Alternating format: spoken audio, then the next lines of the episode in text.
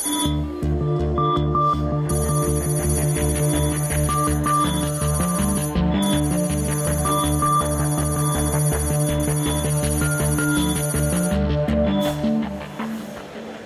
Herzlich willkommen, Heise Show von der IFA 2013, Tag Nummer zwei. Äh, Philipp Banse ist mein Name.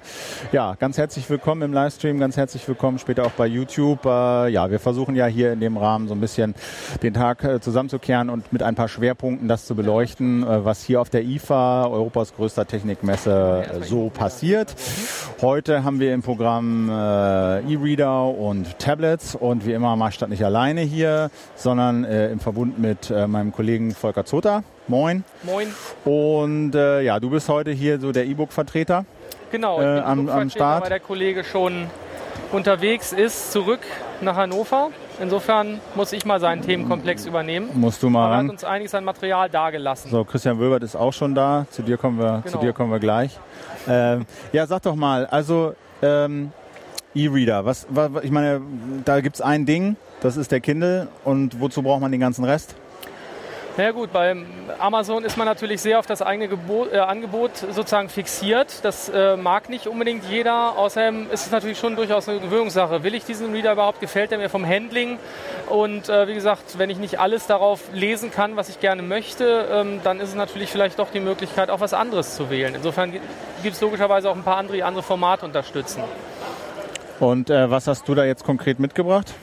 Also ich habe hier ein Gerät, das ist noch ziemlich neu von Pocketbook. Ähm, da, wenn man das mal hier reinhalten würde. Ja, mach hoffe, das doch mal. Irgendwas sehen. Das ist farbig. Ein, genau, man sieht einen Unterschied. Ich hoffe auch im Internet, das ist bunt.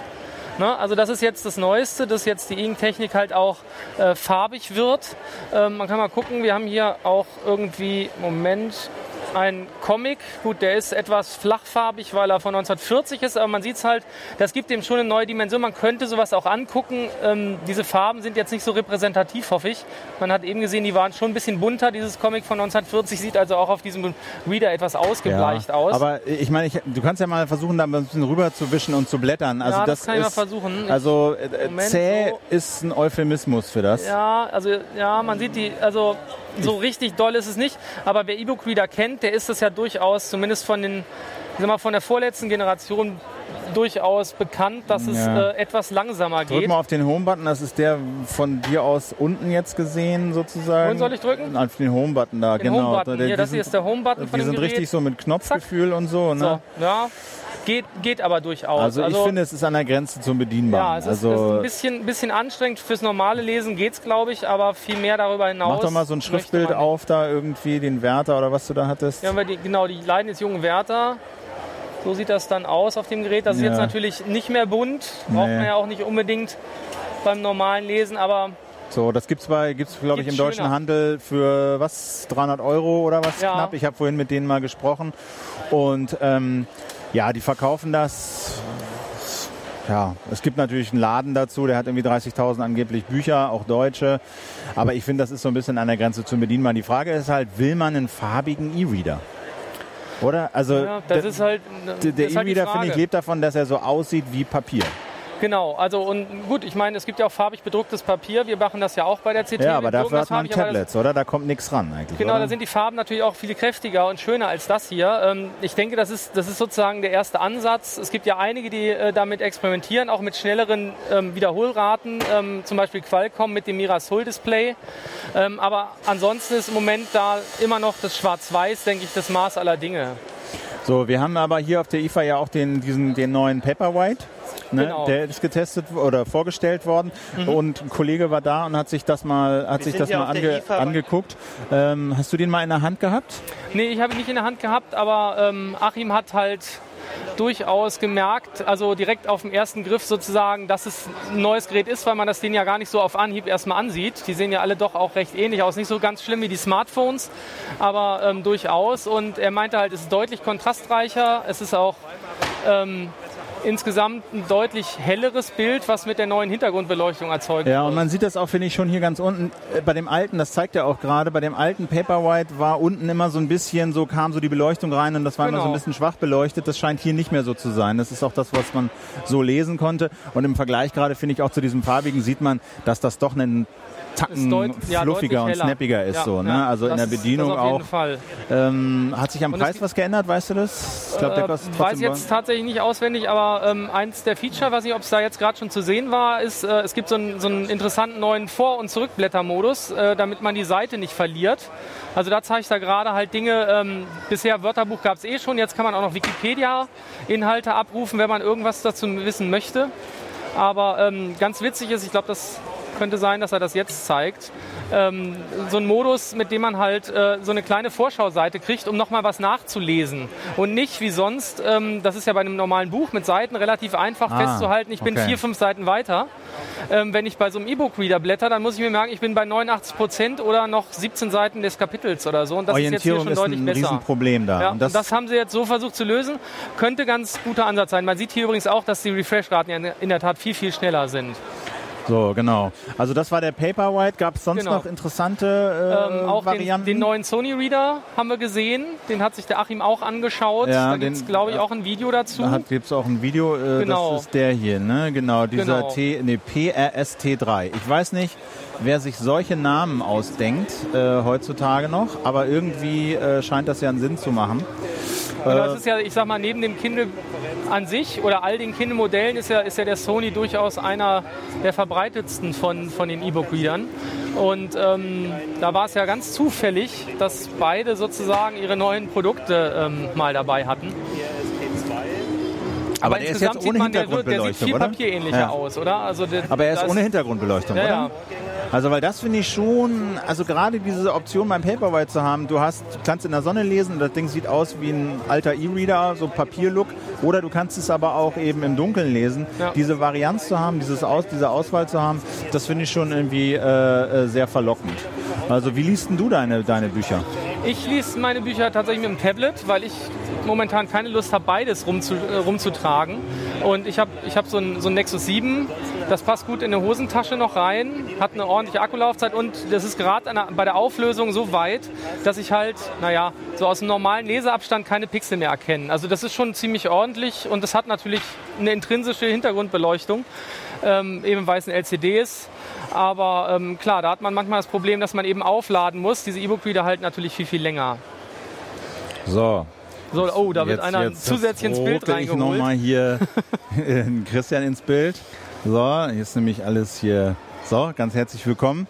Sag mal, äh, du hast dich jetzt so dazugesellt, bist du auch zu hören, wenn du mal ein Wort sagst? Hallo. Ah, das klingt doch hier. Hallo? Das klingt doch, Ist da jemand? Klingt doch hervorragend. Sag mal, bevor wir zu dir kommen, Christian, dachte ich, äh, gehen wir noch mal auf ähm, die äh, Demonstration ein, die es heute gab in Berlin. Oder sind wir mit Iridian durch? Kann man das sagen? Ich denke, das ist das, ist das, das was wir jetzt auf der, auf der ähm, IFA Neues gesehen haben. War, ah, eine Sache haben wir natürlich hätten wir noch als Video, könnten ja. sich die Leute auch angucken. Auf der Webseite müssen wir aber jetzt nicht zeigen. Da geht es auch noch mal darum, was ah. ähm, die Firma E-Ink jetzt teilweise so vorgestellt hatte, auch mit zweifarbigen und mehrfarbigen E-Book-Displays. Ähm, aber Ah ja, du hast. Ja, ich, ich zeige das ah, trotzdem das, das mal. Das ist natürlich auch nochmal ganz lustig. Genau, das, das habe ich mir vorhin auch mal angeguckt. Das ist so, ein, so eine Hülle fürs S4, glaube ich, genau. Galaxy S4. Und die hat in der Hülle drin äh, so ein E-Ink-Display. Und das kommuniziert wahrscheinlich, glaube ich, über Bluetooth mit einer App auf dem Telefon. Und äh, man kann dann auf dem Telefon Sachen aufrufen, die dann auf dem E-Ink-Display in der Hülle sozusagen in dem Schutzumschlag angezeigt werden.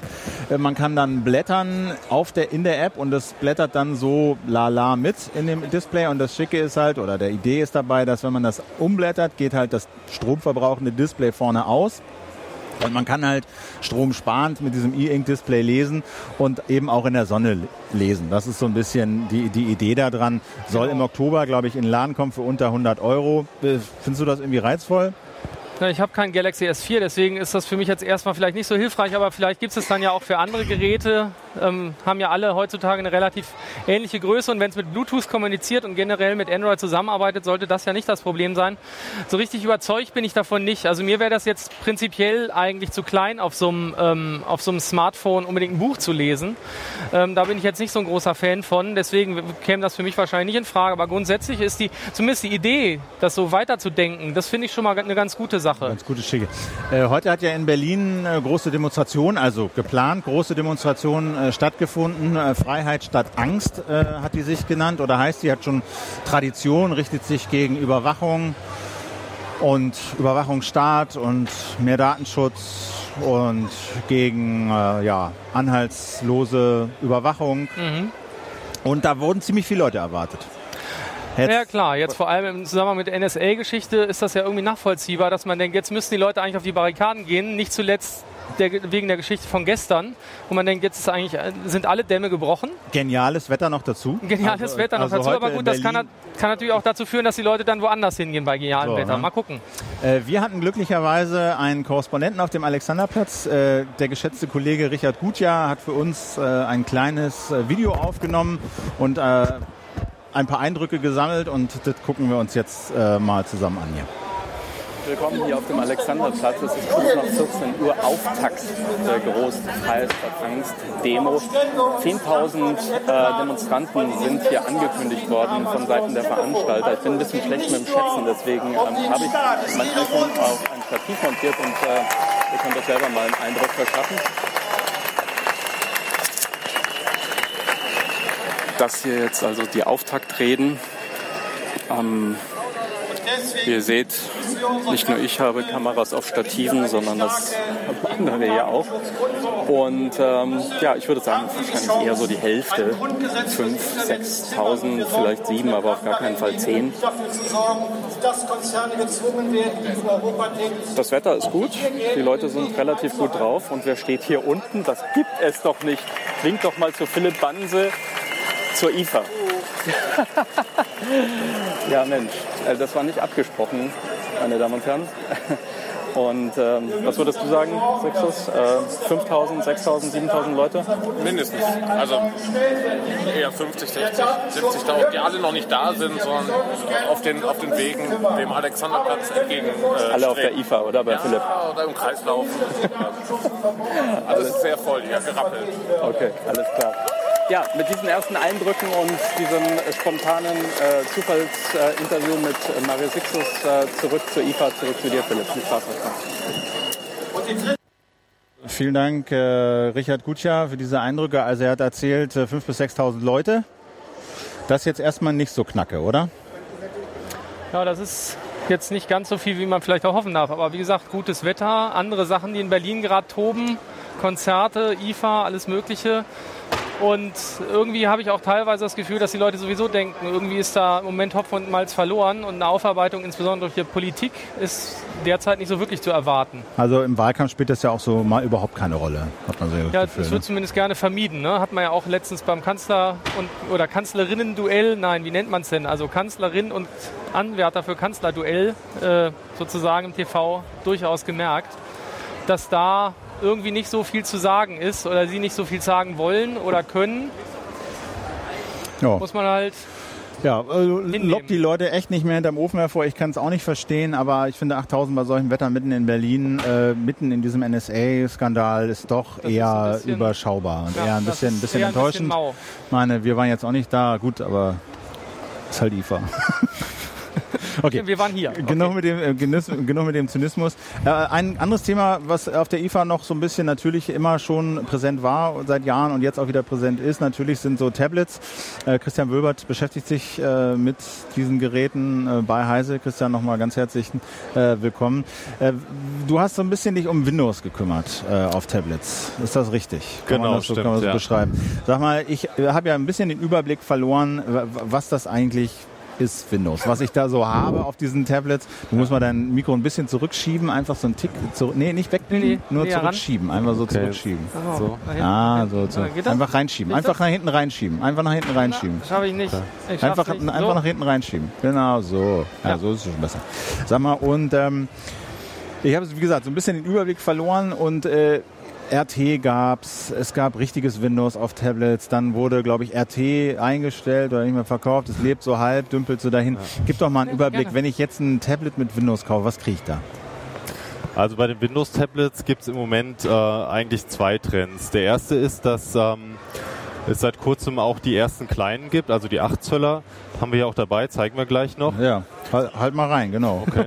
Kann man also, da, soll, soll ich mal halten? Oder willst du irgendwas Bestimmtes zeigen? Genau. Ähm, Muss man gucken, dass es nicht zu so sehr spiegelt. Ja, das ist schon okay, so, genau. Ja, ja genau. genau. so ist gut. Also das sind ähm, die ersten beiden Geräte 8 Zoll Windows Tablets. Das erste kam von Acer, jetzt ist von Toshiba noch eins vorgestellt worden hier auf der IFA. Und ähm, der Grund dafür ist einfach, dass ähm, Microsoft gesehen hat, dass sich die 8 Zoll Geräte im Android-Bereich sehr gut verkaufen. Die sind ja auch ziemlich günstig und ähm, da möchte man einfach auch was äh, abhaben von dem Kuchen. Und sag mal, was sehen wir da jetzt? Ist das vollwertiges Windows mit Office und so, was ja angeblich alle Leute haben wollen? Genau, das Interessante ist, da ist ein vollwertiges Windows drauf, ein Windows 8, äh, nicht Professional, aber Core. Und ähm, da ist jetzt sogar ein Office dabei, also eine Home and Student Edition und das ist auch eine Maßnahme von Microsoft.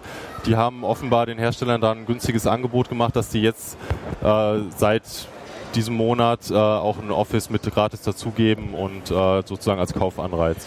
Und ähm, dieses RT, also so ähm, sparsamer Prozessor, dafür aber keine richtigen Windows äh, keine richtigen Windows Anwendungen und so, ist das lebt diese Sparte noch? Also die Sparte gibt's noch, aber hier auf der IFA habe ich sie nicht entdeckt. Ah. Ähm, das hängt damit zusammen, dass einige Hersteller gesagt haben, dass sie die Geräte äh, einstellen oder dass sie in Zukunft keine mehr verkaufen wollen.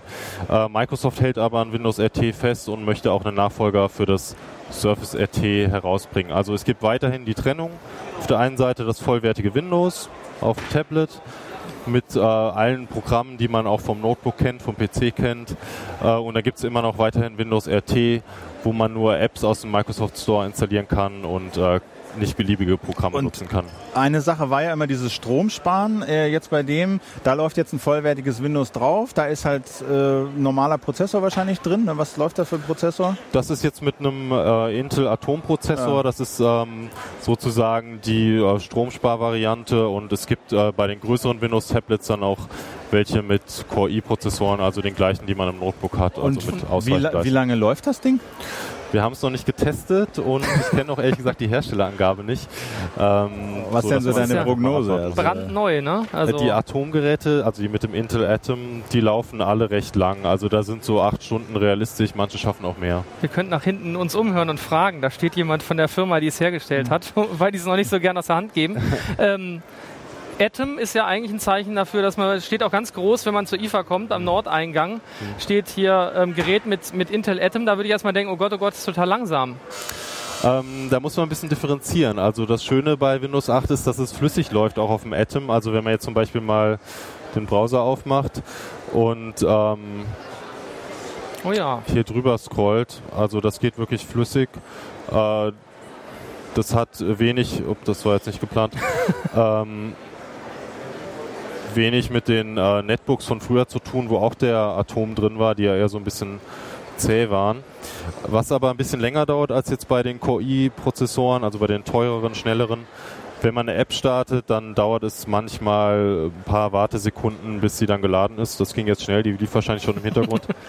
ja, mach nochmal eine andere, das ist schon interessant, wie schnell ja. die Dinger starten. Aber der hat, der hat einen Quad-Core oder was ist das jetzt? Ist das die, diese neueste Intel Atom-Generation? Ähm, soweit nee. ich weiß, ist das jetzt noch der Dual-Core. Achso, okay. Und die Quad-Core-Geräte kommen dann wahrscheinlich bald. Ah, okay. Ja. Starte nochmal so eine App irgendwie, eine, die vielleicht okay. nicht läuft. Das war Maps, jetzt gehen wir mal in SkyDrive.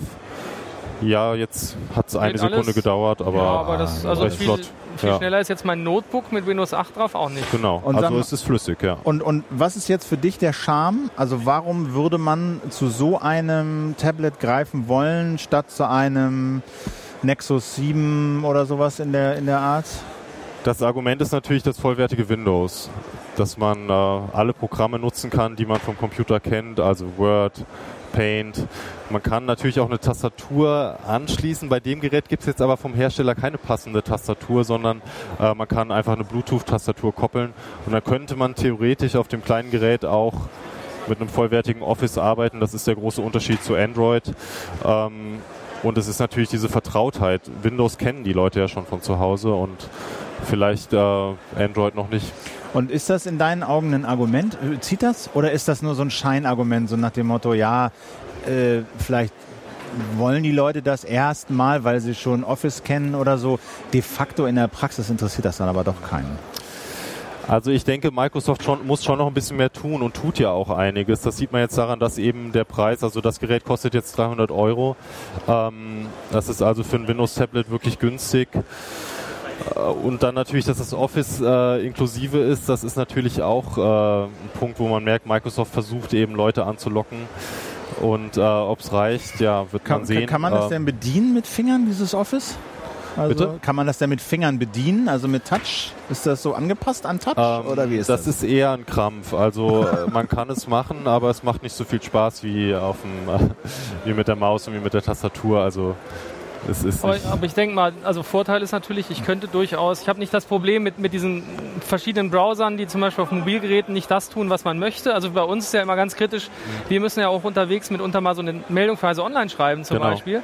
Das müsste ja mit so einem Ding eigentlich gut gehen. Da habe ich eigentlich alles und wenn ich eine Tastatur noch dabei hätte, dann habe ich entweder Tablet zum Spielen oder, Genau. oder die Tastatur kann ich dann zum genau, es ist ein vollwertiger PC in sehr klein. Äh, und sehr leicht. Äh, man muss dann eben bei der Ergonomie eben Abstriche machen. Also es ist natürlich nicht so komfortabel wie ein Notebook. Ähm, Aber könnt ihr, das, mal- könnt ihr das mit den anderen Browsern nicht, wenn ihr so ein webbasiertes CMS habt äh, in Ich der habe ja, Redaktion? ich hab ja tatsächlich dieses Mal bei der IFA gedacht, ich nehme mal mein Notebook nicht mit. Ich habe ja mein Tablet, das wird völlig reichen. Es reicht nicht. Also Tablet ist schön, um was weiß ich, Social Media zu machen, ein bisschen zu surfen und so.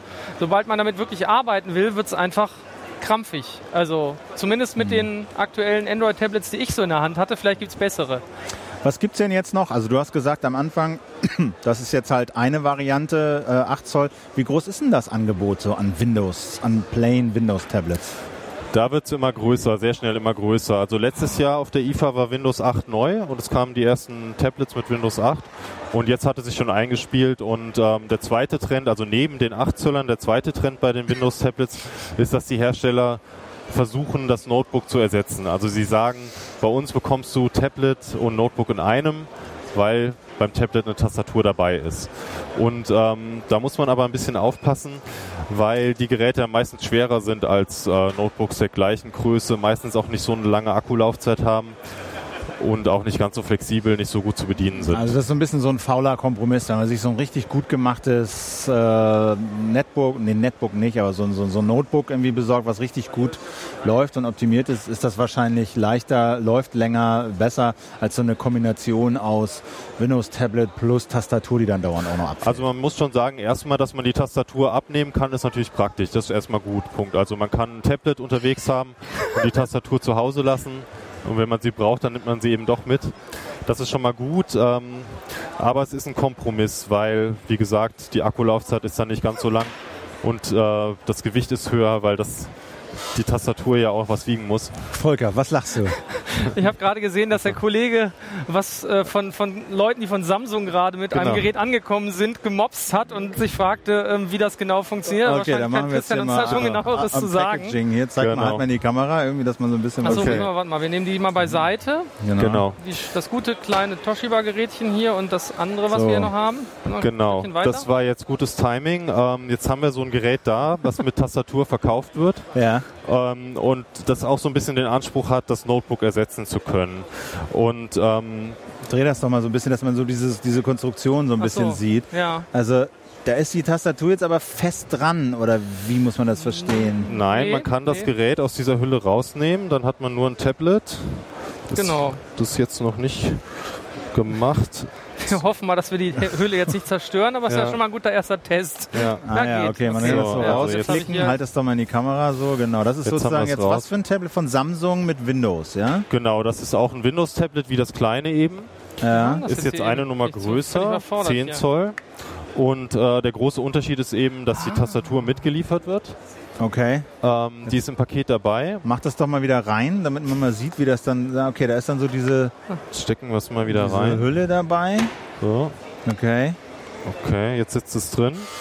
Jetzt kann ich diese Hülle Ja, ein Stück rüber, genau.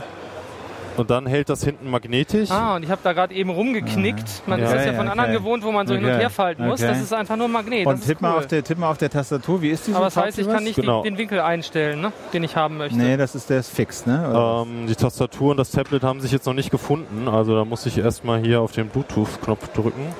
Hoffen, dass was passiert. Dreh das doch mal ein bisschen in die Kamera, vielleicht geht noch ein Tick so ein bisschen nach oben. Touch geht noch. Das ist Also schon mal gut. Touch geht, Tastatur ist noch nicht an. Ähm, aber ich habe es bei einem anderen Gerät schon mal ausprobiert, also die Tastatur funktioniert. Was soll sowas kosten? Ähm, das liegt jetzt bei 700 Euro mit der Tastatur. Ah, und das. Ja, ist das äh, auch ein Modell mit dem Atom, also nicht die ganz schnelle Liga, aber auch flüssig. Ja, und für 700 Euro, ich meine, ich bin jetzt in diesen ganzen PC-Notebooks nicht mehr so wahnsinnig auf dem Laufenden, aber mir scheint doch, dafür kriegst du doch schon ein vernünftiges Notebook, oder nicht?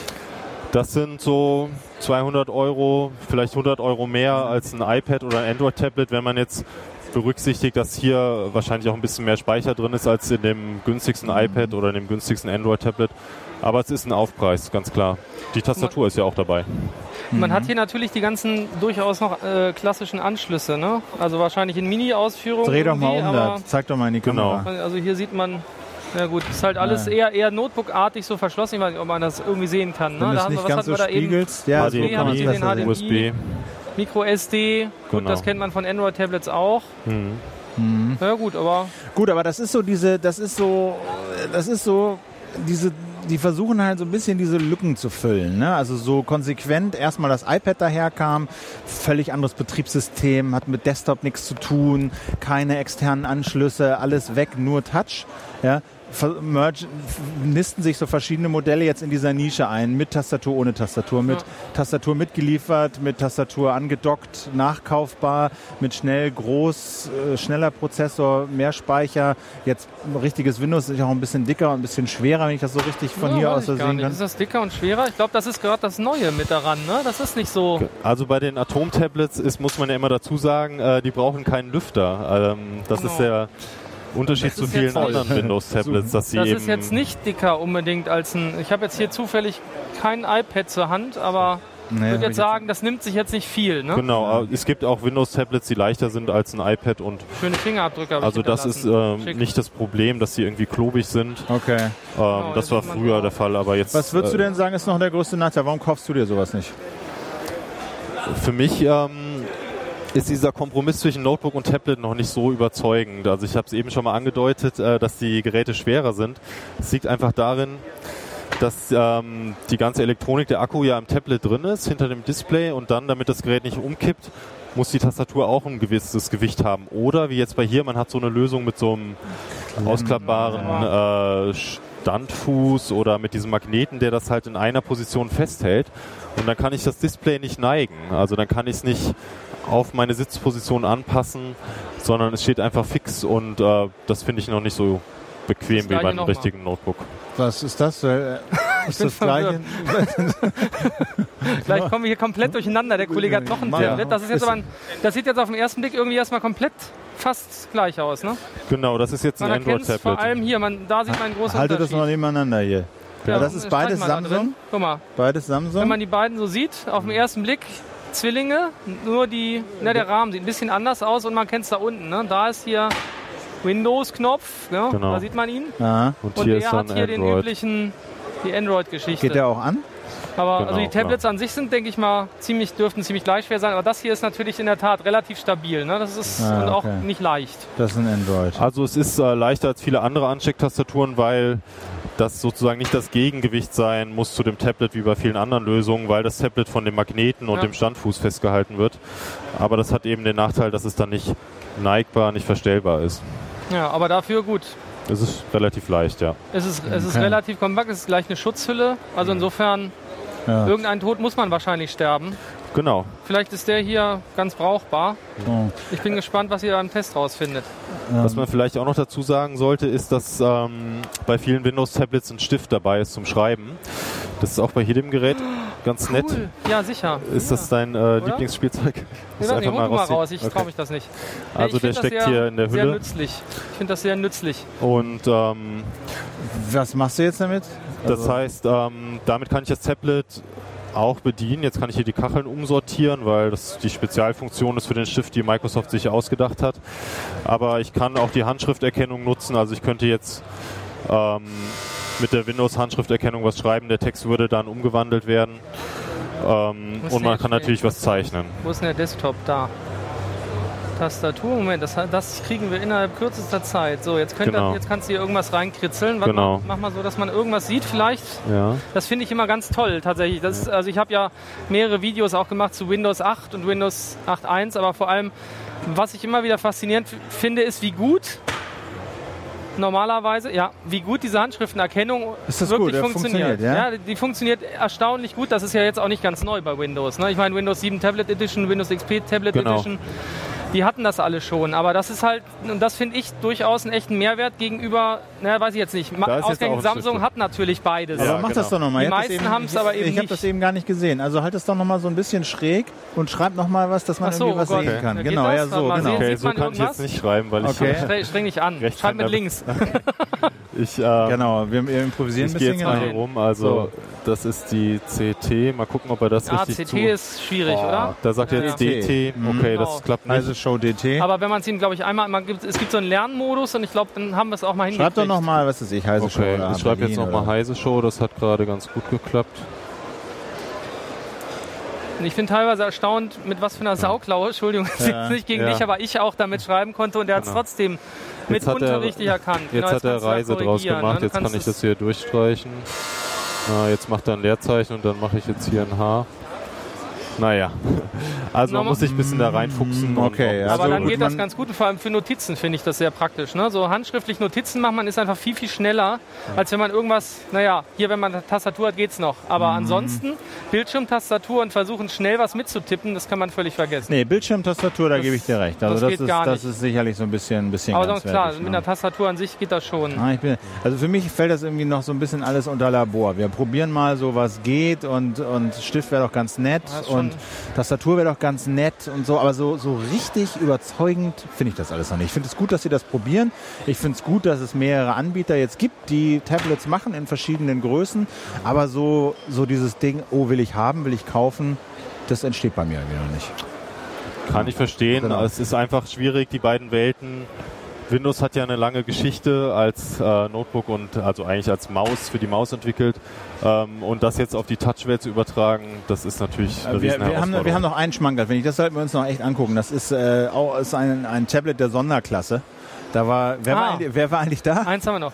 ähm, der Hannes Scholer hat es, glaube ich, angeguckt, genau, ne? das ja. 4K-Tablet. Der hat Genau. dazu ein Video gemacht. Und ja. das Genau. ist ein Video gemacht. Wir können noch mal ein bisschen Das ist reinhören hier. Ein, ein echter Brecher, ne? also nicht wirklich Tablet im eigentlichen Sinne, würde ich sagen. Wir hören noch mal rein. Das hört ihr jetzt nicht, glaube Also ich. ein normaler Windows-PC ist im Prinzip drin. Ähm, das Besondere an diesem Tablet ist das Display. Ähm, das ist so das erste uns bekannte ähm, Tablet mit einem 4K-Display. Das ist 20 Zoll groß, der Bildschirm. Hat halt eine ultra hohe Auflösung. Ähm, hier ist So, so dann eine Demo mit einem Käfer. Wenn man da nah rangeht, man erkennt immer noch wirklich jedes Detail. Ähm, es sieht unheimlich scharf aus, auch mit den Spiegelungen und sowas. Es ähm, kommt einfach ganz anders zur Geltung als auf anderen Bildschirmen. Ähm, das nennt sich zwar Tablet, hat auch einen Akku, ähm, hat aber sonst eigentlich wenig mit so klassischen Tablets zu tun. Wie gesagt, 20 Zoll. Ähm, der Akku hält wohl zwei Stunden, also viel kann man nicht mitmachen. Äh, woran man das noch erkennt, hier Windows-Tablet mit einem USB 3.0 Schnittstelle. Hier ist der Netzteilanschluss. Das Netzteil dürfte auch wahrscheinlich die meiste Zeit dranbleiben, wenn man es benutzt. Äh, wie gesagt, der Akku ist schnell leer gesaugt. Hat immerhin dann äh, einen leistungsfähigen Prozessor, einen Intel i5 und eine schnelle Nvidia-Grafik. Ähm, aber auch eine Kamera und so weiter. Äh, von hinten ist es auch ganz schick. Ähm, aber in der Praxis dürfte das Gerät wohl die meiste Zeit in einem Ständer stehen und ähm, am Netzteil angeschlossen sein. Ähm, es soll, laut Panasonic soll es kreative Leute ähm, ansprechen, vor allem Zeichner und Architekten und so weiter. Ähm, was auch dafür spricht, sind die 4.500 Euro, die der Hersteller dafür verlangt. Äh, dürfte für Privatpersonen wahrscheinlich außer ähm, für die meisten keine Option sein, sowas zu, ähm, ähm, zu kaufen. Ähm, trotzdem das Display absolut schick. Ähm, Panasonic hat ja auch ein paar schöne Demos. Äh, das ist hier so die beeindruckendste mit so gezeichneten Bildern, Ölmalerei. Ähm, wenn man genau hinguckt, man kann hier wirklich nah ran. Man sieht jeden einzelnen Pinselstrich. Man sieht genau, wie der Pinsel geführt wurde. Äh, die winzigsten Details kommen noch raus, ohne dass man reinzoomt. Ähm, das ist wirklich beeindruckend und auch echt schön so. Ähm, man fragt sich noch ein bisschen, wie die Leute das benutzen sollen, wer es kaufen soll. Aber das sei mal dahingestellt. An sich ist es halt einfach irgendwie ein cooles Gerät, wo gezeigt wird, was man machen kann. Und äh, ob das jetzt für die Praxis tauglich ist, das muss man dann sehen. Äh, wieder Ton aufdrehen. So, jetzt So. sind wir alle wieder da. Ja, also 4K, 20 Zoll, äh, Samsung, äh, 4.500 Euro. Ja. 4K, 4K 4K Euro, ist ja logisch. 4K, klar. Für, jeden, für, für, für, für 1000 Pixel. Äh, Schade, ein, man entwendet mir gerade Tablets. Das ist voll gemein jetzt. Hi. Ah, das ist ja nett. ein Euro. So, wir Sieht haben so ähnlich aus. Ist aber gar wir kein haben Windows mehr drauf, Wechsel glaub gemacht. Alexander ist dazugekommen. Du hast so ein Ding auch mal in der Hand gehabt, ne? Ja, ich habe es nicht in der Hand gehabt, sondern das Ding ist schon äh, ziemlich schwer, deswegen äh, lieber äh, so angeschaut. Lieber nicht in die Hand nehmen. Also das sind so, so viereinhalb Kilo wiegt das Ding auch schon. Also das möchte man nicht so einfach rumtragen. Was will man denn damit machen oder was soll man damit machen? Also die so, was die so gezeigt haben, waren so wirklich so eher Präsentationen. Also entweder ähm, so einen schönen Autokatalog haben sie gezeigt. Das sieht auch schick aus, weil mit der Auflösung wirkt das auch äh, beim Durchblättern eigentlich sehr, sehr schick. Ähm, oder eben wirklich, wenn man sehr viel Platz braucht, so eine, wenn man Zeichnungen macht oder so, dann hilft das, dann ist es auch ganz angenehm. Ein, ein ganz groß, es hat eine Schrifterkennung und deswegen kann man da auch ganz äh, vernünftig äh, mit zeichnen, glaube ich. Aber es ist natürlich, ähm, ich finde es ein bisschen unpraktisch, weil es einfach als Tablet so Passt nicht in die Tasche. so, genau. Es ist, man kann es halt rumtragen in der Wohnung, aber sonst würde man es nirgendwo mit hinnehmen. Ne? Ich glaube, ich würde mich auch nicht trauen, so ein, so ein 4K-Display durch die Gegend zu tragen. Ja. Mal eben 4000 Euro fallen gelassen. Blöd. Äh, du beschäftigst dich mit, mit Android-Tablets ansonsten. Genau, ne? Hast genau. du da irgendwas gesehen, was, was irgendwie weltbewegend ist auf der IFA? Ja, es gibt so ein paar nette Tablets, also meistens bei den Android-Tablets wirklich inzwischen im günstigen Bereich. Die kosten als hier so 250, 300 Euro. Da gibt es so ein paar spannende Neuigkeiten, ähm, wo man sagen muss, ja, die konkurrieren einfach nicht mit dem iPad und da ist so, die, die sind halt ein, schön, ein schönes Preis-Leistungsverhältnis und man sagt, ja, es funktioniert alles und es ist schön. Ähm, ist so ein bisschen ähm, dann die Frage, so das, die Größe, also 7 Zoll ist im Moment so super, super angesagt, 8 Zoll kommt, 10 Zoll wird so ein bisschen vernachlässigt im Moment, aber, ähm, aber es gibt auf jeden Fall überall Geräte zu sehen, weil jeder stellt ein Android-Gerät her. Und was ist da gerade so das Ding, was man haben will? Ist es das. Nexus 7 oder Ja, was? also im 7 Zoll Bereich ist es eigentlich das Nexus 7, wobei das eben auch 240 Euro dann kostet. Und da überlegt man sich natürlich schon, es gibt natürlich dann für 150 Euro auch schon gute Tablets. Die sind halt nicht ganz so toll, nicht so eine schöne hohe Auflösung, nicht ganz so schnell, aber sie funktionieren. Und da muss man sich ja wirklich überlegen, ob man, äh, ob man sich ja einfach ein anderes Gerät ähm, erstmal voranschaut, bevor man das Nexus 7 dann sich, was natürlich ein geiles Gerät ist, klar, aber naja, Na ja, gut. Und haben wir da, hast du da was mitgebracht? Was hast du da in der Hand, Volker? genau. Das hier Ähm, ist- das ist so ein 8 Zoll Gerät. Da kannst du, guck mal, da kann man Genau. es reinhalten. Weiß nicht, Was läuft da drauf? Android. Da läuft auch Android drauf. Welche Version? Äh, das ist was? noch Android 4.1. Ah. Ähm, das ist ein bisschen selten, weil die meisten inzwischen auf 4.2 gelaufen. Und das merkt man allein schon an der Oberfläche, dass sie äh, eben teilweise ein bisschen ruckelt dann. Ähm, Von wem ist das? das ist hier von Arcos. Arcos. Kostet? Ähm, aber hier sieht man genau, gerade bei dem, den App, das ruckelt halt noch. Ja. Da ist ganz sinnvoll, wenn man auf, wirklich auf 4.2 achtet, weil das auch mit den Prozessoren, die da drin sind, einfach besser läuft. Das heißt, wenn, wenn die Ähm. irgendwann aktualisieren, dann darf ich auch damit rechnen, dass es butterweich läuft. Ne? War ja Project Ja. Butter irgendwie mal bei Android angesagt. Genau. Das heißt, also, wenn die hoffentlich irgendwann aktualisieren, ruckelt es dann nicht. Also genau, also äh, 4, das merkt man richtig bei, bei 4.2. Die ganze Oberfläche, die ruckelt so schön Nicht mit, dem- damit, wenn du mit der Hand an einem Mikro rumfummelst, dann wird Hab nicht ich? besser. Ja, du fummelst immer dran rum. Ich versteck die. Ja. Äh, bei, es ist wirklich so, dass man bei, bei 4.2, das ähm, merkt man schon, dass das, das läuft dann flüssiger. Man merkt es immer noch, wenn man dann irgendeine an- andere Ansicht wechselt, dass es irgendwie Denkpausen hat. Also das heißt, es ist, der Prozessor ist immer noch lahm, aber das ist so viel optimiert jetzt äh, mit 4.2. Deswegen ist es, sollte man also gerade bei den billigen Tablets auf 4.2 achten. Okay, was kostet das jetzt? Das hier kostet jetzt 200 Euro, ist aber mit UMTS 8 Zoll. Also 8 Zoll ist eine relativ äh, äh, neue Größe, die jetzt bei vielen äh, so auf dem äh, Stand, also jetzt ausprobiert wird bei vielen Herstellern. So, vor allem im 4 zu 3 Format, das ist eigentlich ungewöhnlich für Android. Die haben meistens so 16 zu 10, 16 zu 9. Ähm, aber da gibt es auch noch viele andere. Da gibt zum Beispiel jetzt ähm, Asus hat so ein eins, das MemoPad 8 vorgestellt. Das ist tatsächlich 16 zu 10. Ähm, wir hatten noch einen 8 Zoll. Also genau, Acer hat noch ein, das Acer A1, hat auch 8 Zoll, 4 zu 3. 1024, das ist alles ganz nett, das ist jetzt nicht die super hohe Auflösung, das sieht alles ein bisschen pixig aus, könnte schön schärfer sein, aber hier sieht man es, also ich meine, sieht man es jetzt vielleicht nicht auf dem Bild, aber man, äh, man merkt schon, ja, das, das kann man schon nehmen, also das ist für den Preis und mit UMTS äh, Also kaum Ja, günstigere wo- Vor wollte Geräte. allem 100 Euro, da, äh, das hätte ich jetzt erstmal nicht geschätzt, zumindest als ich es eben in die Hand genommen habe. Hätte Genau, ich also jetzt ist gedacht, schon okay, so, so 100, also Wie viel kostet das? 200 Euro. 200 Euro. Ah. Und äh, mit UMTS ähm, muss sagen, dass die Verarbeitungsqualität ist inzwischen auch echt gestiegen, auch bei den günstigen Herstellern. Arcos ist ja eher so die günstigen Hersteller. Und man merkt aber schon, dass die Verarbeitung ist jetzt einfach besser geworden. Klar, es ist nicht ganz so stabil wie so ein Nexus 7 oder so, nicht ganz so dünn, Nicht ganz so aber dünn. dafür halt billiger. aber genau. Und äh, man kriegt halt bei für das ähm, die 3G-Version vom, vom Nexus 7 muss man eben nochmal deutlich mehr bezahlen. Ne? Und da kann man sich dann schon überlegen, ob einem das nicht reicht, diese Auflösung und so. Ich wollte nicht sagen, also die Frage ist ja für die Leute auch immer so jetzt, okay, die Nerds, die dann irgendwie so immer das Beste und so und äh, neueste und höchste Auflösung und Ja. so. Aber für Leute, die jetzt einfach sich das erste Mal ein Tablet kaufen, ja, und sich das iPad sehen, alle laufen mit dem iPad rum, ist ihnen zu teuer und sie haben keinen Bock auf Apple oder was. Genau. Da gibt es mittlerweile ein großes Angebot von Android-Tablets, die funktionieren, die scrollen, die machen, die sind nicht nach zwei Stunden alle, Genau. oder? Und kosten 150 bis 200 Also, Man Euro. muss sagen, ab 150 Euro kriegt man sehr, sehr gute Geräte. Auch mit guten Displays. Das ist so ein bisschen so die, dieser Knackpunkt, so, ob das Display gut ist. Das muss man sich mal vorher anschauen so ein bisschen, weil äh, das stört einem auf Dauer am meisten, so das Display. Klar, Geschwindigkeit, aber das bieten inzwischen die meisten sowieso. Und ähm, genau, Angry Birds kann man sowieso auf eigentlich auf fast allen Spielen. Kann man, das kann man überall, sogar auf meinem alten Telefon. Und also okay, das nächste hast du genannt, ist noch relativ teuer, das Arcos. Was sind noch so zwei, so zwei drei Sachen, wo, wo Leute so als Einsteiger-Tablet, ich will mal Also probieren, sehr Android. empfehlenswert ist so 7 Zoll ist das MemoPad HD7 von Asus.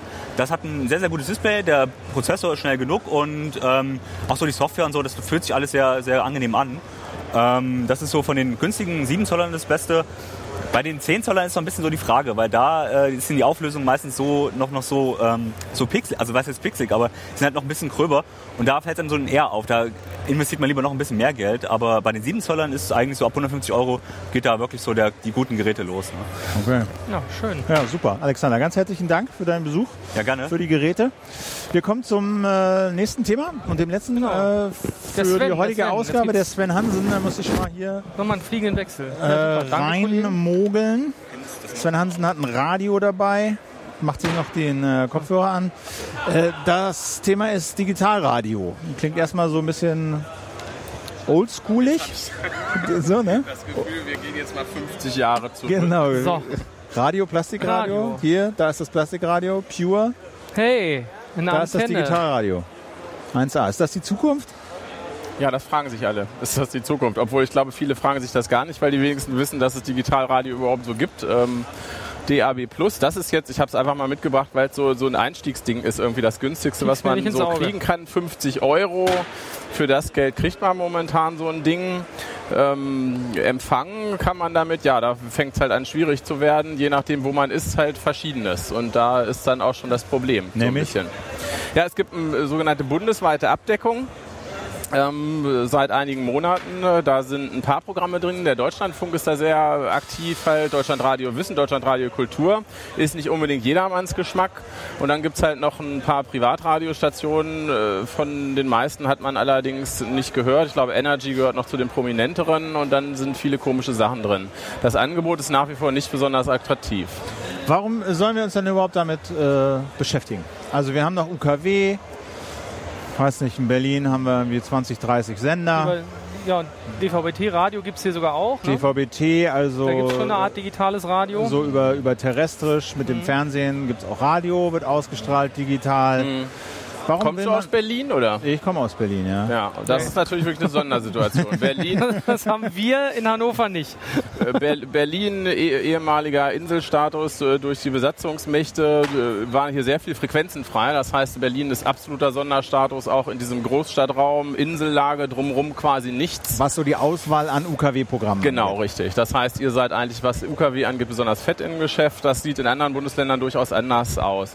Aber ähm, ja, warum beschäftigen wir uns mit? Ich hatte wieder so ein bisschen Feuer gefangen, betreue das Thema lange. DAB alt, ähm, wurde schon mal gestartet, wurde wieder eingestampft, eigentlich nach ein paar Jahren. Dann dachte man wieder, das Ding ist tot.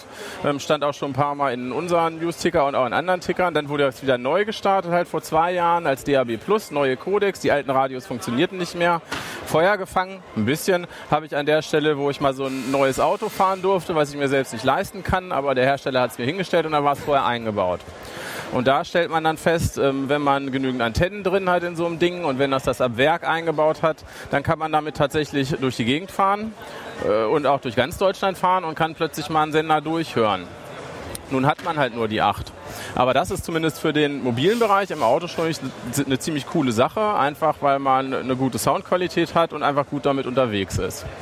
Aber Also, meine, der Stand ist ja nicht besonders, ab, nicht besonders prickelnd. Ne? Man hat jetzt nach wie vielen Jahren Beschäftigung damit acht Sender, die bundesweit zu empfangen sind. Genau, Das das sind riesige Investitionen, die man da tätigen muss, um irgendwie so eine breite Abdeckung hinzukriegen.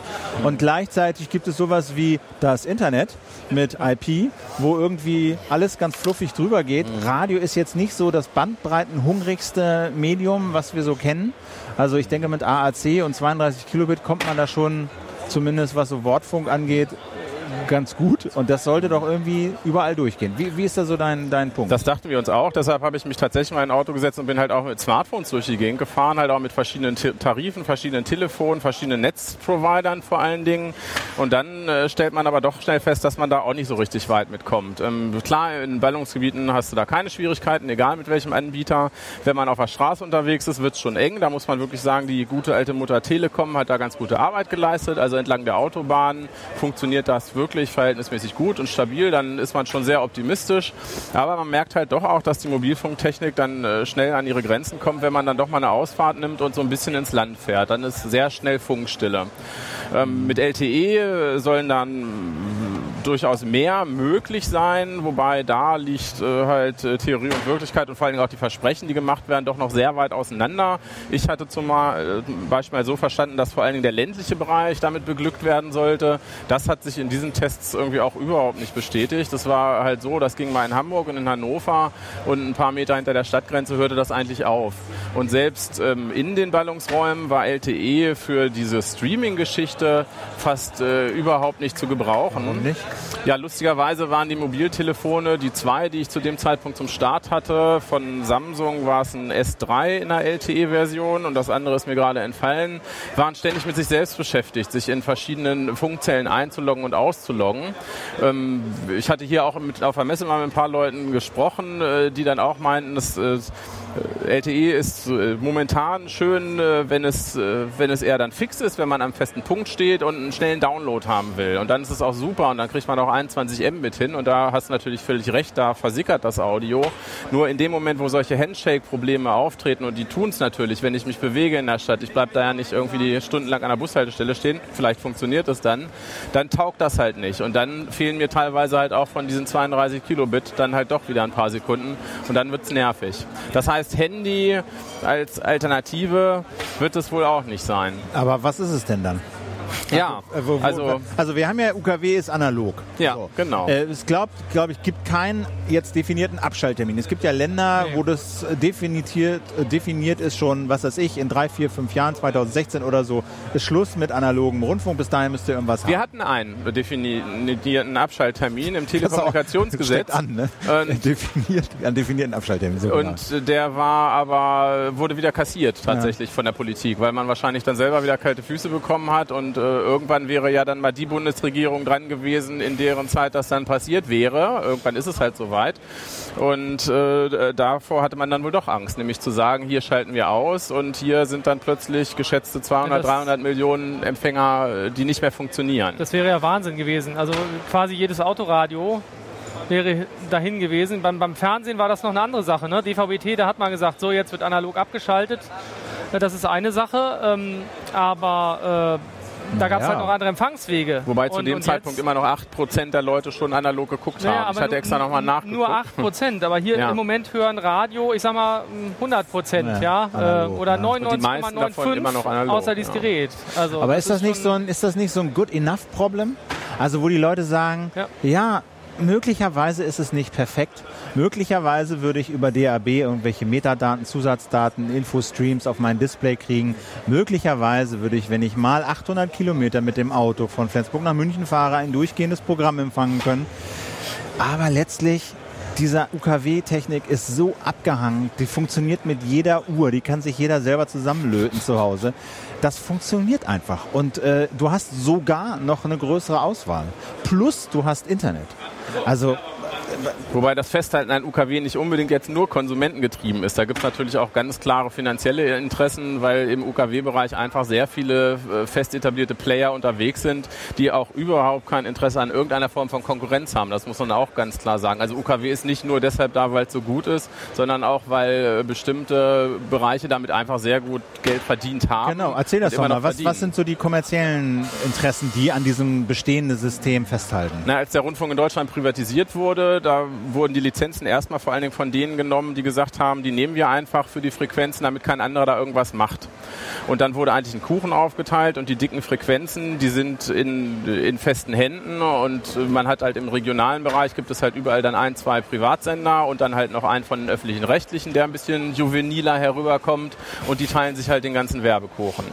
Und der Rest äh, sind dann, äh, es gibt tatsächlich im Ah. UKW, im analogen Bereich halt problematischere Re Frequenzen wegen Reflexion, die einfach nicht so geeignet sind. Es gibt welche, die Überreichweiten produzieren, wo ich plötzlich Hörer habe, die ich sonst vielleicht ein paar äh, auf der Skala weiter rechts oder links plötzlich nicht erreiche. Das heißt, ich habe da teilweise einfach massive Vorteile durch.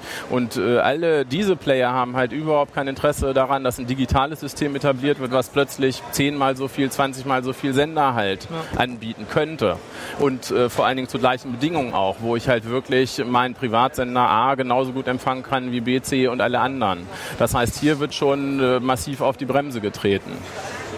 Aber was Also für den Konsumenten, ich will Ja. sagen, für den Konsumenten könnte da durchaus auch mehr Bandbreite einfach oder also mehr Angebot, einfach mehr Angebot.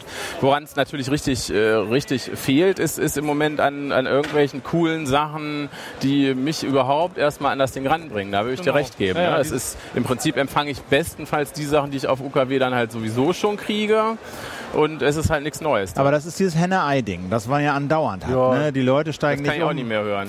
Henne-Ei, Henne-Ei. Ja, Henne-Ei, aber das Ja. Ding ist ja immer dasselbe. Ne? Das Ja. Angebot ist nicht so verlockend, dass die Leute umsteigen und äh, das Angebot äh, ist auch deshalb nicht so verlockend, weil die Leute nicht. Es gab so einen leichten Lichtschimmer am Horizont, dann aber der gleich wieder zerstört. 9011, das war Ja, ein Anbieter ja. eigentlich aus dem Netz, äh, die, die schon mit, mit einer App halt auf, auf Android, iOS äh, ziemlich abgeräumt haben, weil sie die Bundesliga halt auf die Ohren gebracht haben.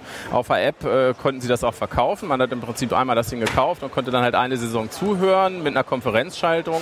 Sowas hätte man per UKW nicht machen können und die haben es halt in DAB gemacht. Tatsächlich, ja, weil sie eher dran geglaubt haben, weil am Anfang mu muss man ja auch klar sagen, bei DAB hat das ja keiner bezahlt mehr oder so. Also das heißt, die haben auch erstmal mit dem Zehen geknirscht, weil jeder Mensch, der über DAB gehört hat, hat halt mit der App nicht gehört und, und es gab auch keine Möglichkeit, überhaupt Geld damit zu verdienen, überhaupt kein Geschäftsmodell. Aber sie haben halt schon daran geglaubt, einfach weil sie mit DAB plötzlich eine bundesweite Verbreitungsplattform hatten. Und die haben darüber Konferenzschaltungen gemacht. Das heißt, da konntest du hören, Bundesliga, und konntest zwischen sechs Spielen einfach so klick, klick, klick hin und her, wie man es halt vom Pay-TV kennt, nur halt im Radio. Ja, und da haben viele Leute auch zugegriffen, nur Ja. die haben die Lizenzen halt nicht mehr gekriegt. Die Und haben dann die war es vorbei mit Ja, und vor allen Dingen, aber haben die auf den Apps auch nicht mehr die Lizenzen? Sind die komplett Nein, weg? die Ah, sind ganz okay. ausgestiegen. Ah, ja, ja, okay. die haben die Lizenzen Lizenz nicht gekriegt für diesen ganzen Online-Streaming-Bereich und haben dann auch im Prinzip komplett in das eingestellt, weil sie dann auch gesagt haben, da ist einfach, da kann man halt nichts mehr mitmachen, kann man nichts verdienen. Ich meine, wer treibt, äh, sind Deutschlandradio.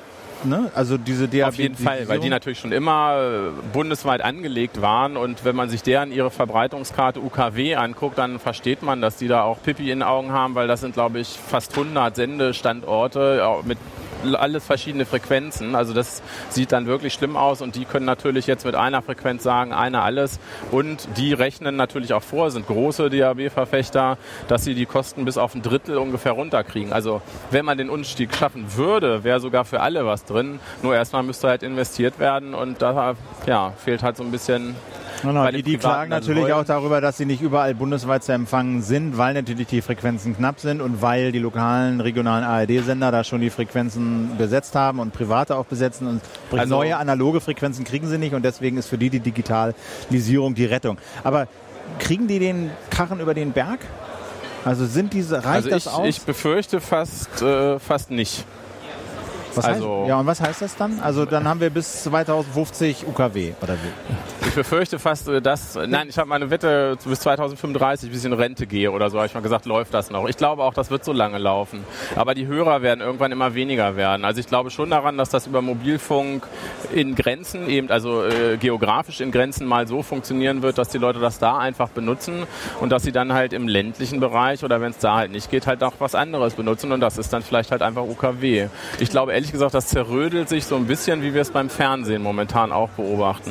Also was Empfangswege angeht. Also so dieses monolithische UKW, ne, 60 Jahre UKW und vor dem Volksempfänger angefangen und so hat man jetzt gehört. So ein System wird es, glaube ich, nicht mehr geben. Ja, guck mal, und das, das, der Punkt ist ja auch der.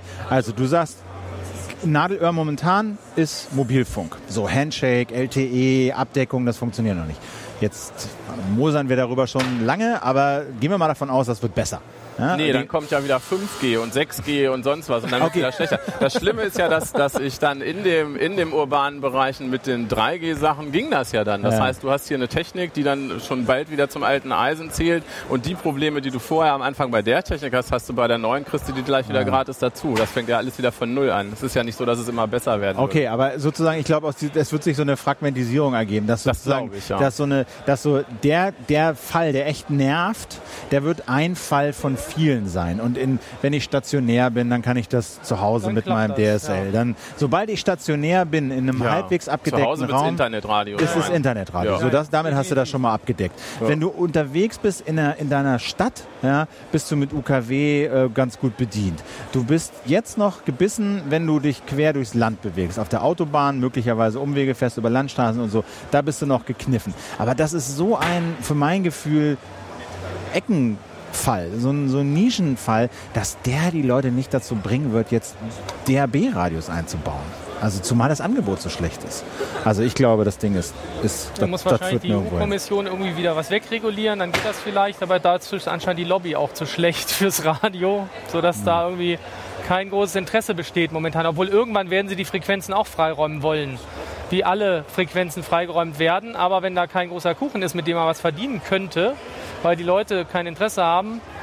Es kann auch sein, dass es zu ganz anderen Konzepten übergeht. Also in den USA sehr erfolgreich ist iHeartRadio, was im Prinzip ähm, ein Misch ist aus, aus Radio-Content und, und personalisierten Sachen. Also dass ich halt sage, ich höre den und den Stream mit der und der Musik einfach, klingt mich da ein und kann dann halt noch lokale Nachrichten, Verkehrsinformationen dazu buchen und kriege das halt als personalisierten Stream.